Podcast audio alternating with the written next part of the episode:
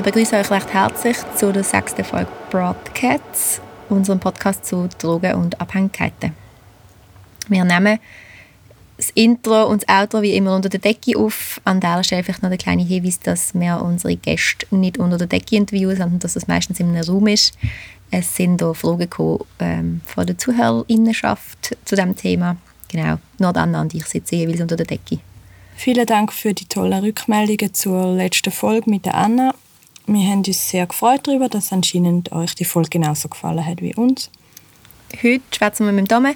Der Dome lebt mit ADHS und betreibt schon Selbstmedikation, ähm, seit er ganz jung ist, mit vor allem Cannabis. Und wir schwätzen aber darüber, wie sich aus dieser Selbstmedikation im Zusammenhang mit Kokain eine Abhängigkeit entwickelt hat und wie es dann dazu gekommen ist, dass er gemerkt hat, dass ein Aufenthalt in der Psychiatrie nötig ist. Ähm, es ist mega spannend, mit ihm zu schwätzen, auch weil er ähm, noch sehr jung ist, aber sehr reflektierten Umgang hat mit der ganzen Geschichte und sehr offen darüber erzählt. Du findest alle Infos zu den einzelnen Folgen auf unserem Instagram-Account broad.cats und unserem Podcast überall, wo es Podcasts gibt. Wir steigen gerade direkt in die Folge ein mit dem Facts-Beitrag von der Chill.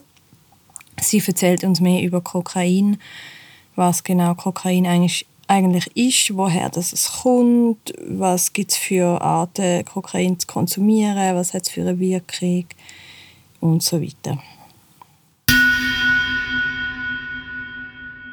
Also Jill, was ist überhaupt Kokain und wie wird Kokain hergestellt? Ähm, bei der Herstellung von Kokain werden zuerst ähm, die getrockneten Kokablätter in einer Lösung von Kerosin, also äh, ja, Flugzeugbenzin, einer alkalischen Base, Sodacarbonat und Schwefelsäure gemischt, also eingeweicht eigentlich. Schwefelsäure ist eine der stärksten Säuren, die es überhaupt gibt. Und aus dem giftigen Gemisch entsteht dann Coca-Paste und die ist braun ursprünglich. Wenn man die Paste dann mit Salzsäure mischt, kann das Alkaloid Kokain in seiner gängigsten Konsumform, dem Kokainhydrochlorid, also einem Kokainsalz, in Form von weißem Pulver extrahiert werden. Für die Herstellung von einem Kilo Kokain braucht es eine Tonne getrocknete Kokablätter. Massiv viel also. Und das ist eigentlich erst der Anfang von einem sehr dreckigen Business. Ich weiß nicht, für alle, die, die Narcos nicht gesehen haben. Ähm, an Kokain klebt generell sehr, sehr viel Blut. Ähm, das liegt einerseits an der Herstellung, die haben es gehört. Das passiert alles in, ähm, im Dschungel eigentlich. Äh, die Chemikalien bleiben dann auch meistens dort. Es ist nicht so, dass es dann irgendwie entsorgt wird. Ähm, die Herstellung, also die Sammlung von diesen Kokablättern ist sehr schlecht bezahlt. Äh, Kokain kann man, wie die meisten von euch wahrscheinlich wissen, nicht Fairtrade kaufen. Ähm, und der Transport von dem hoch illegalen Stoff ist dann halt auch nochmal sehr, sehr problematisch. Die ganzen Kartelle, die dahinter stehen. Ähm, wir posten euch auf jeden Fall noch ein paar spannende Links in die Podcast-Beschreibung, falls ihr euch das vielleicht ein bisschen genauer anschauen wollt. Ich könnte jetzt hier stundenlang erzählen, wie schlimm die Produktion von Kokain ist, aber es geht nicht um das. Du hast jetzt gesagt, im Dschungel wird es hergestellt. Wo, ist, ähm, wo wird Kokain abpflanzt oder Kokablätter? Einheimisch ist Kokain eigentlich nur in der anderen Region von Südamerika. Der Anbau konzentriert sich auf die Länder Peru, Bolivien und Kolumbien. Hauptproduzent ist schon seit langer Zeit Kolumbien. Und wie wird Kokain überhaupt konsumiert? Äh, meistens sieht man das ja in den Filmen, vor allem mit dem nasalen Konsum. Kokain kann man aber auch intravenös konsumieren und auch rauchen. Man hört ja im Zusammenhang mit Kokain immer auch von, von Crack oder von Freebase. Ähm, was ist da der Unterschied oder was ist das überhaupt? Äh, wie ich am Anfang gesagt habe, ist Kokain eigentlich, liegt das Kokain als weißes Pulver als Kokainhydrochlorid vor. Das ist eben das Salz. Und als Salz kann man Kokain aber nicht rauchen. Und mit Crack und Freebase ist dann wie die rauchbare basische Form davon gemeint. Das heißt, es sind eigentlich vor der Einnahme zwei verschiedene Substanzen und von der Erscheinungsform sind es auch zwei verschiedene. Kokain ist eben das weiße Pulver und Crack sind so weiß-gelblich gefärbte Kristalle oder auch Steine, die werden auch Rocks genannt. Und Freebase ist auch eine Art Feststoff, ähm, wo aber viel flüchtiger ist ähm, aufgrund von der Herstellweise, das erzähle ich euch noch. Ähm, und das Crack entsteht eigentlich, indem man Salz vom Kokain mit Bicarbonat, also mit Backpulver, aufpackt. Das wird, ähm, soviel ich weiß, auch wirklich in Backöfen gemacht. Und bei diesem Vorgang entstehen so knisternde Geräusche und wegen dem heißt es auch Crack. Freebase wird so, wie es in den Kontakt- und Anlaufstellen konsumiert wird, im Gegensatz zu Crack nicht als Freebase verkauft, sondern die Konsumentinnen kaufen Kokain und mischen es kurz bevor sie es rauchen mit Ammoniak oder Bicarbonat. Theoretisch wäre das auch mit Äther möglich, aber dann wird es sehr explosiv. Darum hat sich das auch gar nicht erst durchgesetzt. Also man hat wie auch probiert, das in grossen Mengen herzustellen, das Freebase, aber ähm, das ist einfach viel zu gefährlich. Und ähm, wenn man eben dann das Ammoniak oder das Bicarbonat, also auch Backpulver, vermischt, dann entsteht also eine Art Paste und die kann man dann auf dem Bon rauchen. Das ist dann das Freebase. Aus schadensmindernder Perspektive ist es viel besser, Bicarbonat zu verwenden, weil Ammoniak ist ein sehr stark giftiges und reizendes Lösungsmittel, das extrem stark schmeckt und einem das Gefühl gibt, dass man fast verstickt, wenn man es einatmet. Der Vorteil vom Freebase gegenüber dem Crack ist, dass die Streckmittel durch den Prozess eigentlich nicht mehr enthalten sind. Ähm, weil der Unterschied aber nur damit zu tun hat, wie man es konsumiert, sind die drei verschiedenen Formen nach der Einnahme von der Wirkung her immer noch die gleiche psychotrope Substanz. Der Grund, wieso dass man die beiden Prozesse macht, ist, weil Freebase bei tieferen Temperaturen verdampft als Kokainhydrochlorid und darum kann man es dann inhalieren. Ähm, das könnte man eben mit dem Kokain als Pulver nicht. Und wie und wie schnell wirkt Kokain? Wie schnell die Wirkung eintreten, ist auch abhängig von der Einnahmeform. Beim Rauchen dauert es etwa 10 Sekunden, beim intravenösen Konsum etwa 30 bis 45 Sekunden und nasal etwa 1 bis 2 Minuten. Die Wirkungsdauer ist beim Rauchen schon nach spätestens 15 bis 20 Minuten vorbei und der Flash wird viel, viel intensiver. Das Problem ist aber vor allem das Abbekommen, weil ist sehr abrupt und es ist verbunden mit starken Depressionen und darum entsteht ein extremer Drang zum erneuten Konsum. Wegen dem ist das Abhängigkeitspotenzial sehr hoch beim Rauchen. Generell wirkt Kokain sehr stark euphorisierend und leistungssteigernd, weil im Hirn verhindert wird, dass die Botenstoffe Noradrenalin und Dopamin wieder aufgenommen werden in die Nervenzellen durch das kommt es zu einer Anhäufung der Neurotransmitter im synaptischen Spalt und die Nervenzellen werden ständig gereizt, was als Hochgefühl erlebt wird. Nach dem Rausch braucht das Hirn ein paar Tage, um die Neurotransmitter wieder aufzubauen. Depressive Verstimmungen, Müdigkeit und Teilnahmslosigkeit sind die Folgen. Wie lange wird Kokain schon konsumiert? Archäologen haben Beweis gefunden, dass 1500 vor Christus Kokain schon in flüssiger Form als Anästhetikum benutzt worden ist. Der Name kommt vom Wort den Inkas für die Coca-Pflanze, die sie benutzen, und das heißt Kuka. Im Inka-Reich sind Coca-Blätter für religiöse und rituelle Zwecke, aber auch dann schon zur Leistungssteigerung verwendet worden. Es hat die Belastbarkeit und die Ausdauer gesteigert und schon damals war es ein dreckiges Business. Gewesen. Spanier, also die Conquistadores, haben bei der Eroberung ziemlich schnell erkannt, was die Pflanze für ein Potenzial hat und haben dann darum das Anbaugebiet ausgeweitet und statt Lohn und Nahrung die Inkas in Kokablätter zahlt und sie versklavt. Klinisch pharmakologisch wird Kokain zu der Gruppe der Stimulantien zählt. Das ist vielleicht noch interessant. Und es ist 1860 vom Chemiker Niemann zum ersten Mal synthetisiert worden und danach ähm, in der Medizin angewendet worden als Lokalanästhetikum.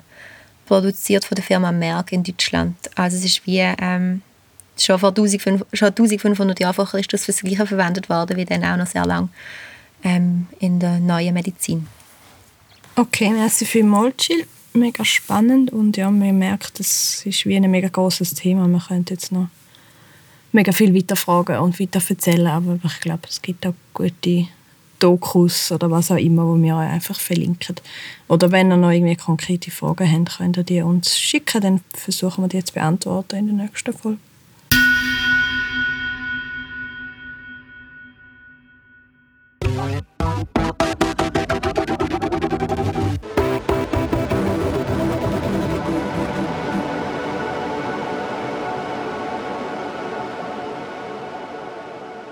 Hallo Dominik, wir begrüßen dich recht herzlich ähm, zu der Folge Broadcats und freuen uns sehr, dass du da bist. Vielen Dank. Sehr gerne. Merci vielmals.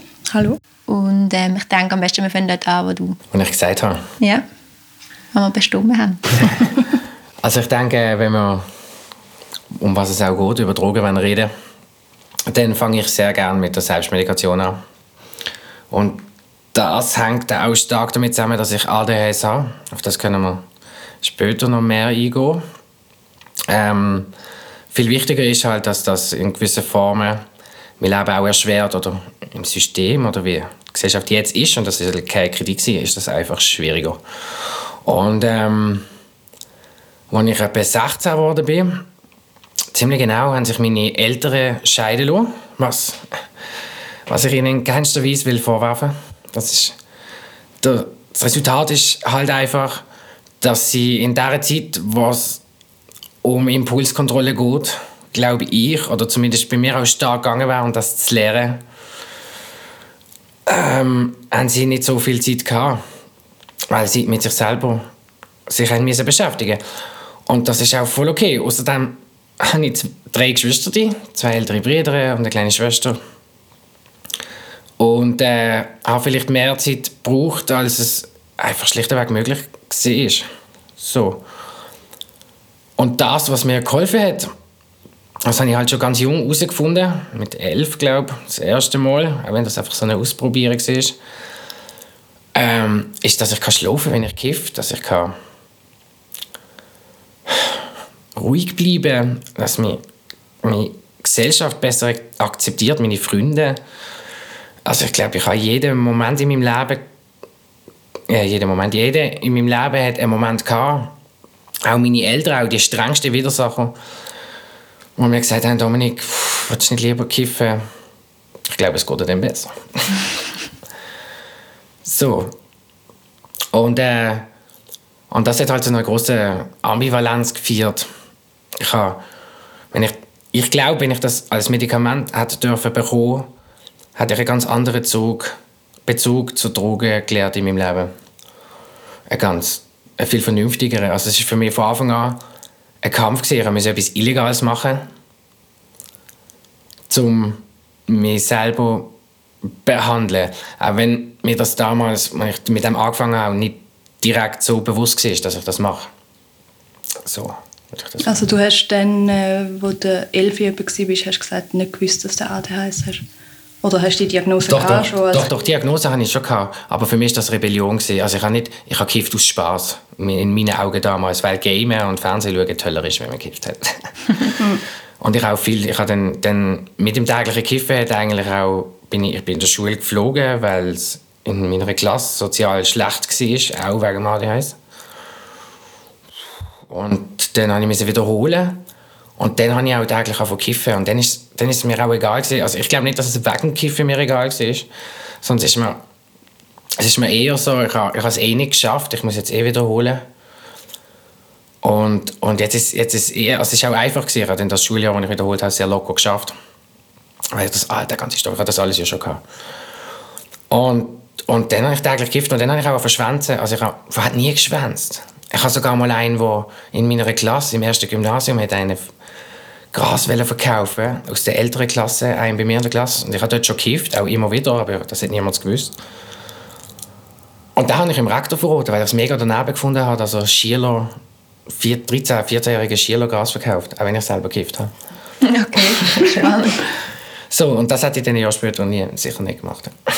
Und du hast aber vorher gesagt, dass es mit der, mit der Selbstmedikation angefangen hat, wo deine Eltern sich getrennt haben. Das heißt, du hast wie dann gecheckt, es ist Selbstmedikation, weil es dir geholfen hat, um die Trennung zu überwinden, weil du hast vorher gesagt, mit 13, 14 hast du es ja auch schon gemacht, aber halt als Rebellion, oder? Hey, nein, also dort also das war Spaß. Also ich meine, wir haben, mein bester Kollege und ich haben uns in das hineingedruckt, unser ganzes Leben. Ich habe mit acht haben wir Rasen so von der Wiese ausgerupft und das in Zeitungspapier probiert einzuwickeln und zu rauchen. Okay. Vielleicht ist ja der Hip-Hop schuld. Könnte sie.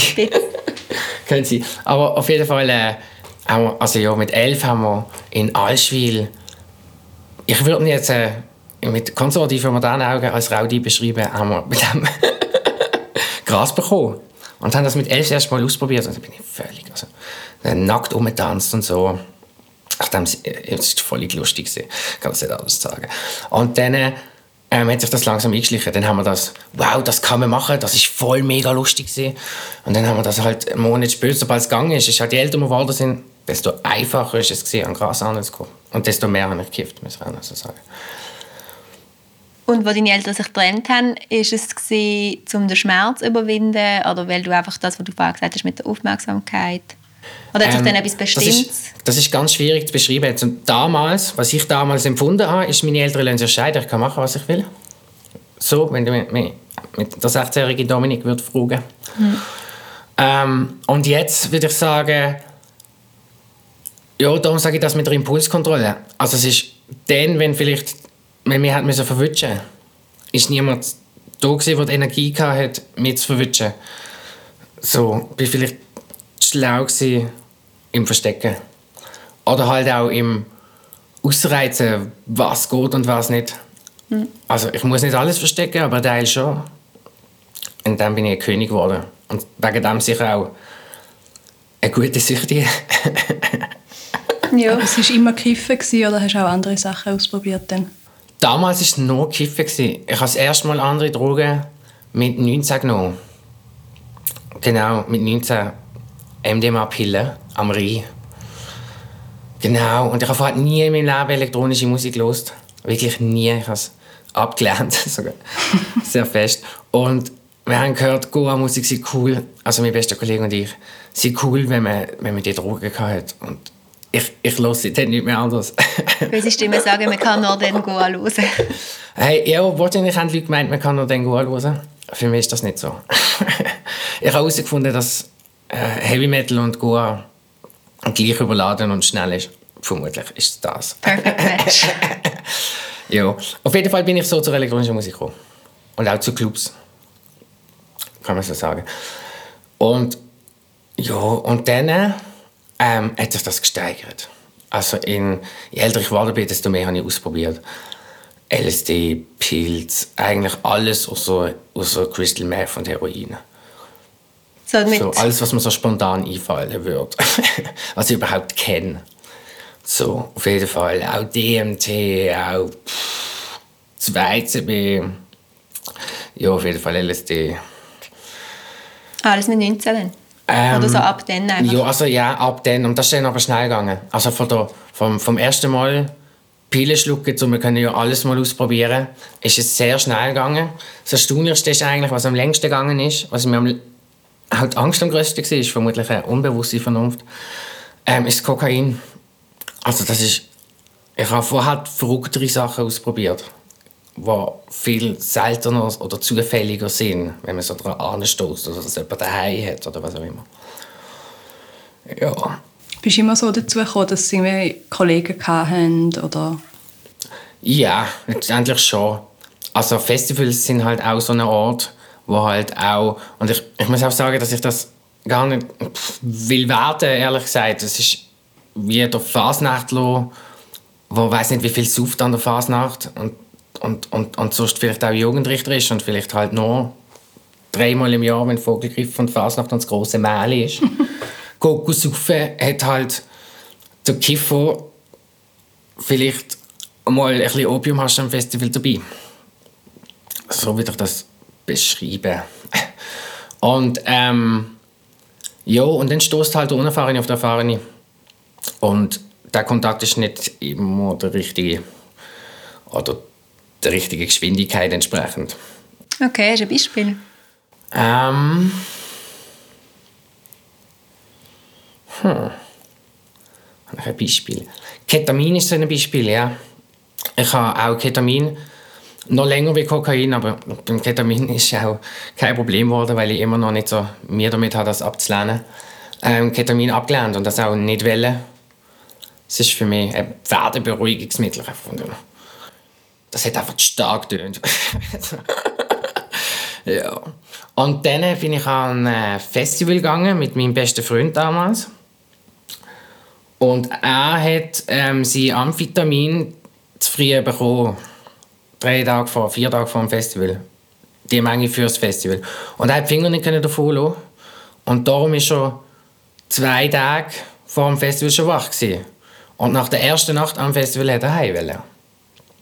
Auch, und seine, ja, egal. Auf jeden Fall hat dann äh, ein anderer Kollege und seine Freundin auch mit ihm heim wollen. Und da bin ich relativ locker, es war in der Schweiz. Gewesen. Sag das, wieso sage ich das so? Da fühle ich mich halt einfach sicher. Und darum hatte ich auch keinen Stress. Gehabt. Ja auch alle meine Sprachen und so allein dort zu bleiben. Auch mit Drogen, die vielleicht äh, psychoaktiv sind und äh, könnten verunsichern, hat mich das nicht gestresst. Und ich habe dann einen angetroffen, der aus Basel kommt. Und selber DJ ist, eigentlich für völlig andere Musik, wie dort gelaufen ist. Und, äh, und ich hatte es auch lustig mit ihm. Gehabt. Und ich muss ehrlich sagen, ich bin wirklich froh um ihn. Gewesen. Aber er hat schon, wir haben alle Drogen dann ab dann teilt, wo jeder von uns bekommen hat oder gehabt. Und das ist auch, im ersten Moment könnte man jetzt meinen, man wird ausgenommen, aber ich bin ja, wie schon gesagt, ein, ein guter Suchtiger. Es war sehr fair. und was auch aber immer gestürmt hat und ich nicht wollte, war Ketamin. Auf jeden Fall. Und da wir alles teilt haben, haben wir halt dann auch Ketamin teilt. So. Und ich hätte das nicht gemacht, wenn, wenn der Sturm, also so, wenn, man nicht, wenn das nicht der Spirit vom Festival gewesen wäre, dass wir alles teilen. Und was ist denn passiert? Ähm, ja, ich habe herausgefunden, dass ich Ketamin nicht so blöd finde. und, äh, und seitdem habe ich dann immer wieder, ich habe das jetzt, ich habe das wieder können bremsen. Das habe ich mit anderen Drogen auch gehabt. Aber Ketamin ist etwas, was ich nicht unbedingt wollte, so fest ausprobieren und ich habe es halt wegen dem trotzdem gemacht. Also das heißt mehrmals herausfinden, wie es ist, auch mal ein bisschen an Grenzen gehen und so. Und bei Ketamin habe ich das nicht unbedingt wollen. Mhm. Einfach wegen Respekt. Ja, wegen Respekt und, und auch wegen, wegen dem, was es ist. Also ich finde Ketamin schlimm. Ich finde, es geht schnell. Die Sucht baut sich schnell auf, der Körper geht schnell kaputt. Toleranz baut sich mega Toleranz schnell auf. baut sich schnell auf. Und, und es geht immer um, um einen Tonus, der herrscht gegenüber so einer Droge innerhalb des Umfelds. Und äh, der Tonus gegenüber dem Ketamin ist zu locker, in meinem Umfeld auf jeden Fall. Und darum stresst man dagegen das. Also, was will man dagegen machen? Ich will es nicht wegnehmen. Aber ich kann sagen, dass ich das nicht so gut finde. Und, Und das probiere ich. Und wie ist es dann weitergegangen, ab dem Moment, wo du dann mal alles ausprobiert hast? Ja, ich denke, ähm, das Ausprobieren nein, dann ist zur Ausrede geworden, um die Polytoximanie-Sucht zu erklären. Und ähm, in dieser Phase, wo ich alles ausprobiert habe, ähm, ist auch eine Phase gewesen, wo es bei mir darum gegangen war, ähm, zu arbeiten, also besser gesagt aus der Schule raus und ein eigenständig, aus daheim raus und ein eigenständiges Leben zu führen. Das ist so dann eigentlich gekommen, in dieser Phase. Und das hat sich gar nicht verdreht. Und dann habe ich halt einfach nur, ich durfte arbeiten in einem Club an einer Bar. Und, äh, ich muss gerade überlegen, nein, das stimmt nicht. In einem Club an einer Bar. Und, ähm, an sich ist das super gewesen, weil, weil mir die Arbeit sehr gefallen hat. Das kann ich so sagen. Das hat, das hat mir ein Stück weit das Leben gerettet, ein bisschen. Weil ich halt etwas durfte machen, was ich auch gut kann und auch somit das Geld auch verdienen. So. Aber das ist nicht viel gewesen. Das sind dann halt drei, vier Tage in der Woche, im Winter sogar teilweise noch zwei und Nachtarbeit. Und ich habe das, ich das alles sehr gern gemacht und geliebt. Aber es heißt halt auch, dass ich mein Leben wirklich nur mit Freizeit verbracht habe. Das heißt, entweder habe ich selber Freizeit gehabt und, und die habe ich mehr oder weniger sinnvoll verbracht. Das will ich jetzt nicht zu fest in Frage stellen, finde ich. Aber mein Arbeiten war halt auch Freizeit, wenn es um, um das Spirit geht oder um. Ah, Ich weiß gar nicht, ich finde das Wort nicht. Um die Intention geht, vielleicht etwas zu machen. Wo, um die Sinnhaftigkeit vom eigenen Leben geht. Und dann ist halt Drogen und Rausch durchgehende Thema. Durchgehend. Ich verkaufe Rausch, wenn ich Alkohol verkaufe. Und, und das ist einfach immer, immer präsent. So. Und ich habe jetzt beim Arbeiten auch sehr lange, finde ich, habe ich das geschafft, muss ich sagen, keine Drogen zu nehmen. So, es hat mal nachwehen, ja, ich habe vergessen, dass ich muss arbeiten muss und dann bin ich auch auf Drogen gegangen, weil ich es wichtiger gefunden überhaupt zu arbeiten. Und dann kommt halt auf Drogen drauf an, man wie gut das denn funktioniert. Aber es hat halt immer geklappt. So, und erst, als ich dann äh, ein eigenes Geschäft, ein sehr kleines eigenes Geschäft hat dürfen aufmachen mit einem guten Freund zusammen, ist es so weit gekommen, dass ich viel mehr Drogen beim Arbeiten genommen habe. So. Und dort, glaube ich, ist dann der Wechsel von dem polytoximanen Verhalten. Ich mache Party, ich habe so Kollegen daheim, wir kiffen zusammen. Und, und, und, dann, und ich trinke gar nicht so oft, ja, aber der Rest der Woche halt etwas anderes. Und so, und sich das schön reden, hat sich das geändert, dass ich wirklich auch beim Arbeiten und dann hat das Kokain eine Rolle spielen. Ja, und da bin ich dann langsam so 27, 28 gewesen. Und wieso hat Kokain dort plötzlich eine andere Rolle gespielt? Ist es einfach, weil du es als leistungssteigernde Substanz konsumiert hast? Ja, aber ich habe den Wechsel nicht gemerkt, weil er durch das Konstrukt so fließend war. Im Club ähm, ist so viel los an Leuten und so, dass ich auch im Club schon auch das manchmal gemacht, dass ich Kokain konsumiert habe beim Schaffen, aber eher halt erstens am Schluss von der Zeit, wo ich im Club geschafft habe und auch am Schluss von, vom, vom oben von der Schicht in dem Sinn. Also ich habe gewusst, wenn ich jetzt wenn ich jetzt ein Line Kokain ziehe, dann, dann ist die Stunde schon besser. Aber nach dieser Stunde muss ich erstens wieder eine Line konsumieren, damit die nächste Stunde noch besser ist. Und ab dem Zeitpunkt, wo ich aufhöre, eine Stunde später, nach der letzten Line, ist viel schlechter, wie es wäre, ohne dass ich überhaupt angefangen habe. So, und im Club ich, bin ich mir dem viel bewusster und habe das viel bewusster angewendet. Und als ich dann ein kleines Geschäft habe, ich feiern mit, mit, mit, mit einem Chef, der ein guter Freund von mir ist. Und ähm, zwischendurch halt so einzelne Mitarbeiter, die auch jünger sind, die können Sachen putzen oder wischen und so Sachen. Ähm, ist dann der Druck hat sich, ist, ist ganz anders gesehen oder im Club ist der Druck sehr punktuell auf deine Schicht. Es hat viele Leute vor dir und du kannst Vollgas geben. Und im Geschäft ist der Druck durchgehend. Und ich habe das vorher nie gemacht, ich habe das auch lernen und auch mein bester Kollege hat das vorher so noch nie gemacht. Und darum haben wir auch alle Fehler gemacht. Wir haben uns das auch so ausgesucht. Im Nachhinein vielleicht falsch. Aber egal, der Druck ist so groß geworden, dass ich zu oben beim Heimkommen Ausgleich gebraucht habe. So. Und das Schlimmste war eigentlich, als ich nicht mehr Kokain gezogen habe, als ich herausgefunden habe, wie man es raucht. Wenn man es aufkocht und wenn man es raucht und wenn man es so mit beißt und eigentlich ähm, Crack konsumiert. So. Und dann ist es sehr schnell gegangen. Dann ist es drei Monate, also vom ersten Mal Crack rauchen bis zu meinem Spitaleintritt oder äh, Klinikeintritt, ist es äh, vier Monate gegangen, drei, vier Monate. Und all das, all das äh, Suchtverhalten, was sich aufgebaut hat in polytoximanem in Selbstmedikation durch Kiffen, in hat sich alles fokussiert und kanalisiert auf das eine. Und das ist eigentlich auch äh, in dem Moment eine enorme Erleichterung. Vor allem halt auch für mich mit ADHS. Also es hat für mich eigentlich nichts Schöneres gegeben, als dass es nur etwas gibt, wo ich fokussiert daran denke. Und es hat schon sehr viel gebraucht, bis ich jetzt bereit war, nochmal Medikation für das auszuprobieren, hat das eigentlich gebraucht. Ja.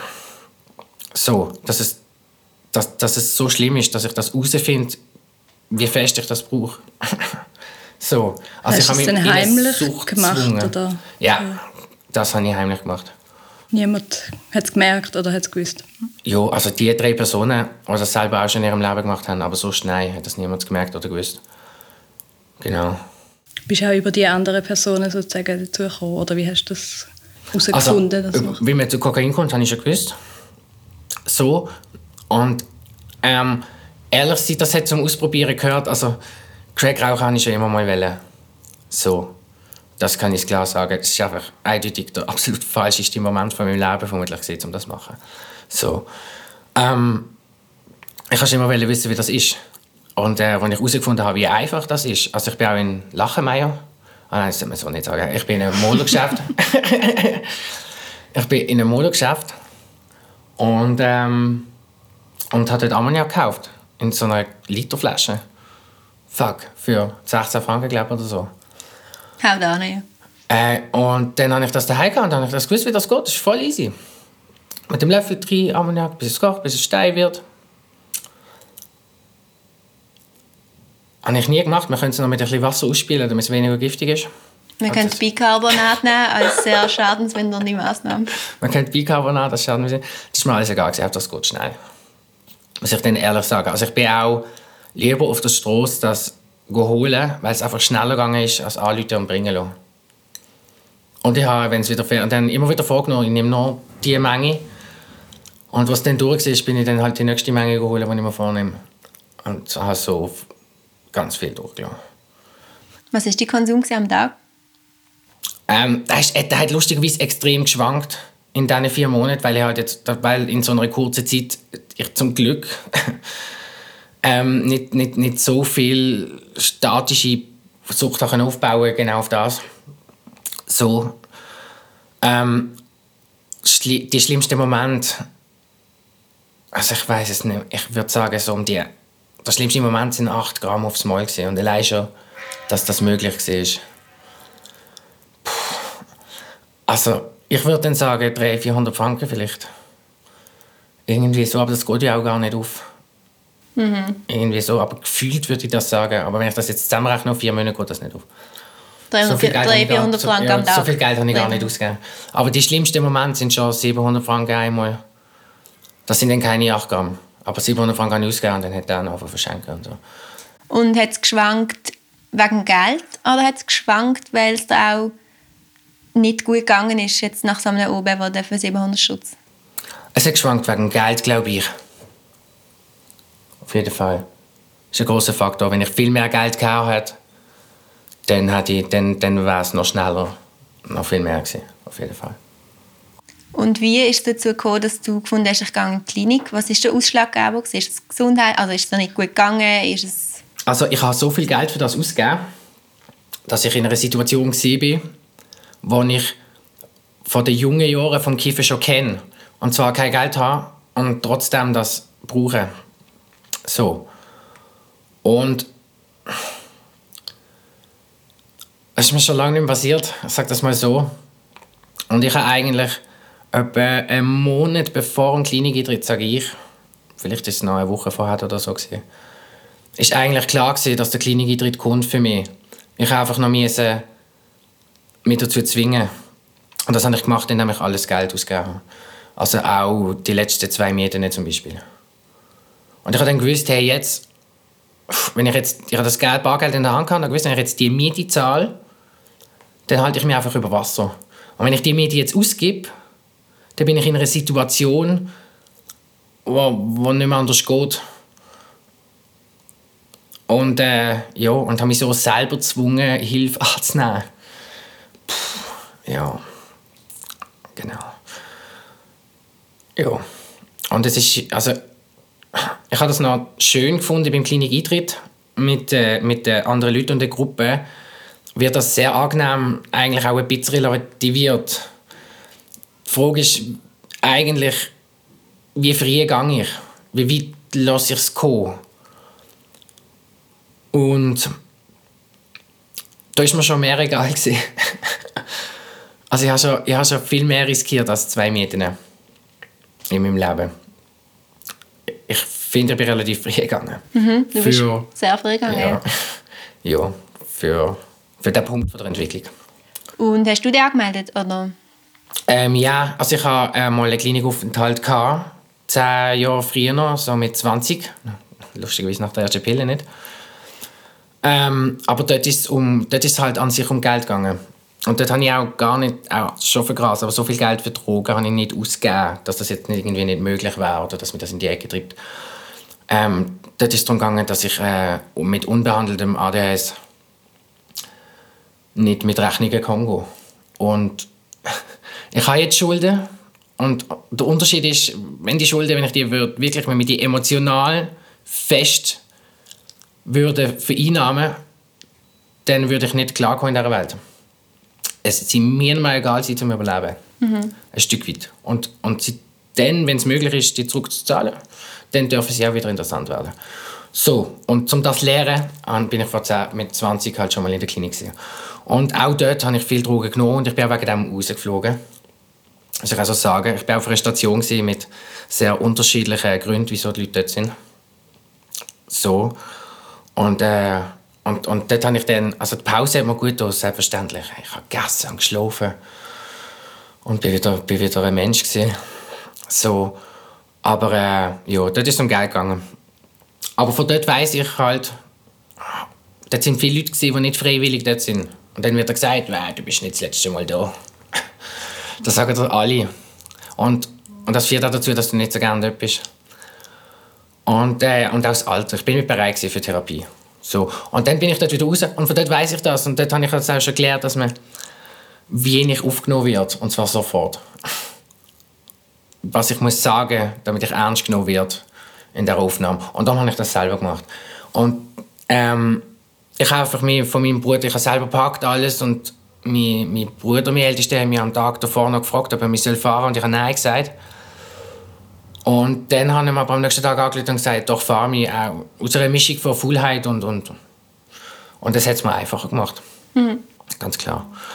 Und dann hat er mich auch gefragt im Auto, weißt du denn, dass du musst noch neu fahren Weißt du, was du musst sagen, damit du überhaupt aufgenommen wirst jetzt und so. Und, das ich, und, und ganz ehrlich, und ich finde auch, man soll einfach früh genug bereit sein, zu erkennen, wie selbstzerstörerisch man ist. Und dazu muss man sich nicht zwingend Selbstmordgedanken haben. dazu muss man nicht ja, das konkret sich vorstellen. Aber vielleicht, vielleicht geht es doch auch in das Thema rein. Und darum sollte man das Thema benutzen, wenn es ein Notfall ist. Weil das Thema ist ein Grund und sie müssen die aufnehmen. Mhm. Und das wissen leider nicht alle. Und das, das wissen leider nicht alle. Und darum habe ich das auch, ich habe das Bruder gesagt, sie müssen, müssen keine Sorgen machen. Was das auch gut. Das schieße mich nicht raus. Es ist wie schlimm genug. ja. Und also für mich ist das, ich hätte, ich hätte auch können irgendwie in eine Besserungsanstalt oder so. Für mich ist das der absolut auch vernünftigste Weg in jeglicher Hinsicht ich glaube, ich bin, ich bin so im Gefängnis gegangen, ein Stück weit. Mhm. Und, und das muss man erkennen. Das ist schwierig. Also es ist halt eine Chance.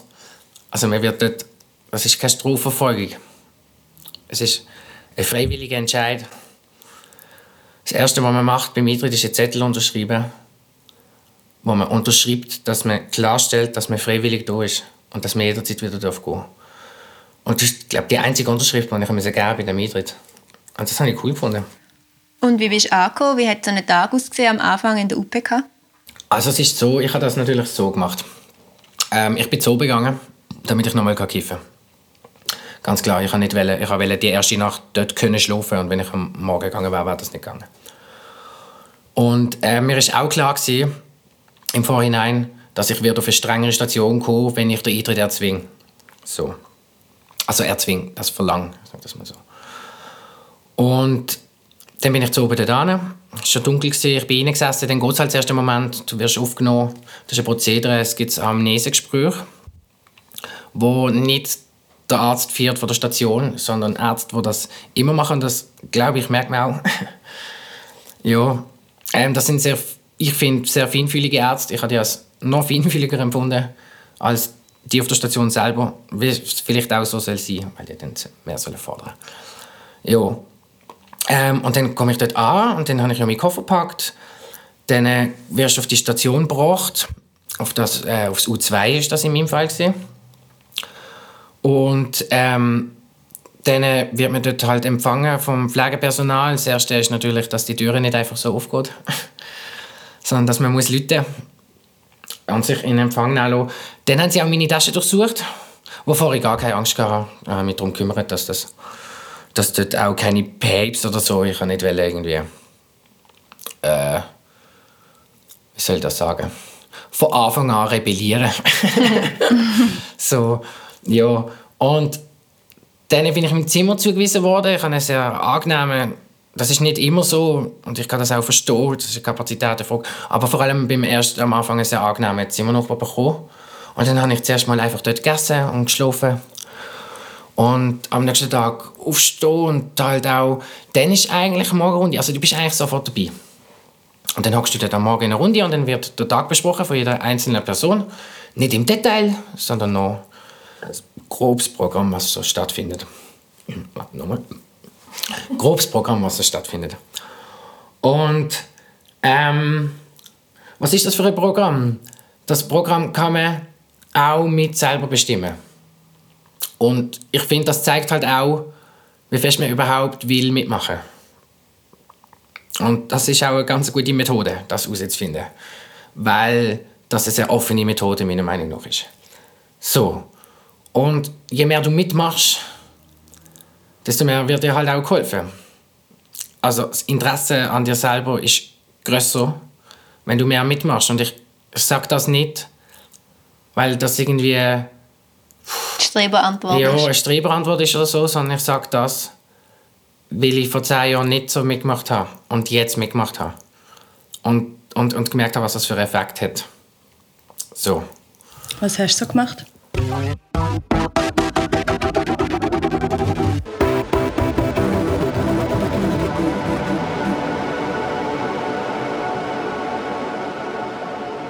Was der Dome in der Psyche gemacht hat, erfahrt ihr in der nächsten Folge.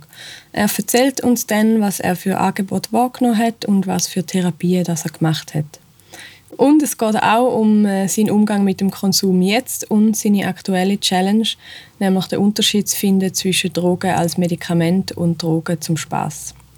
Danke euch vielmals fürs Zuhören.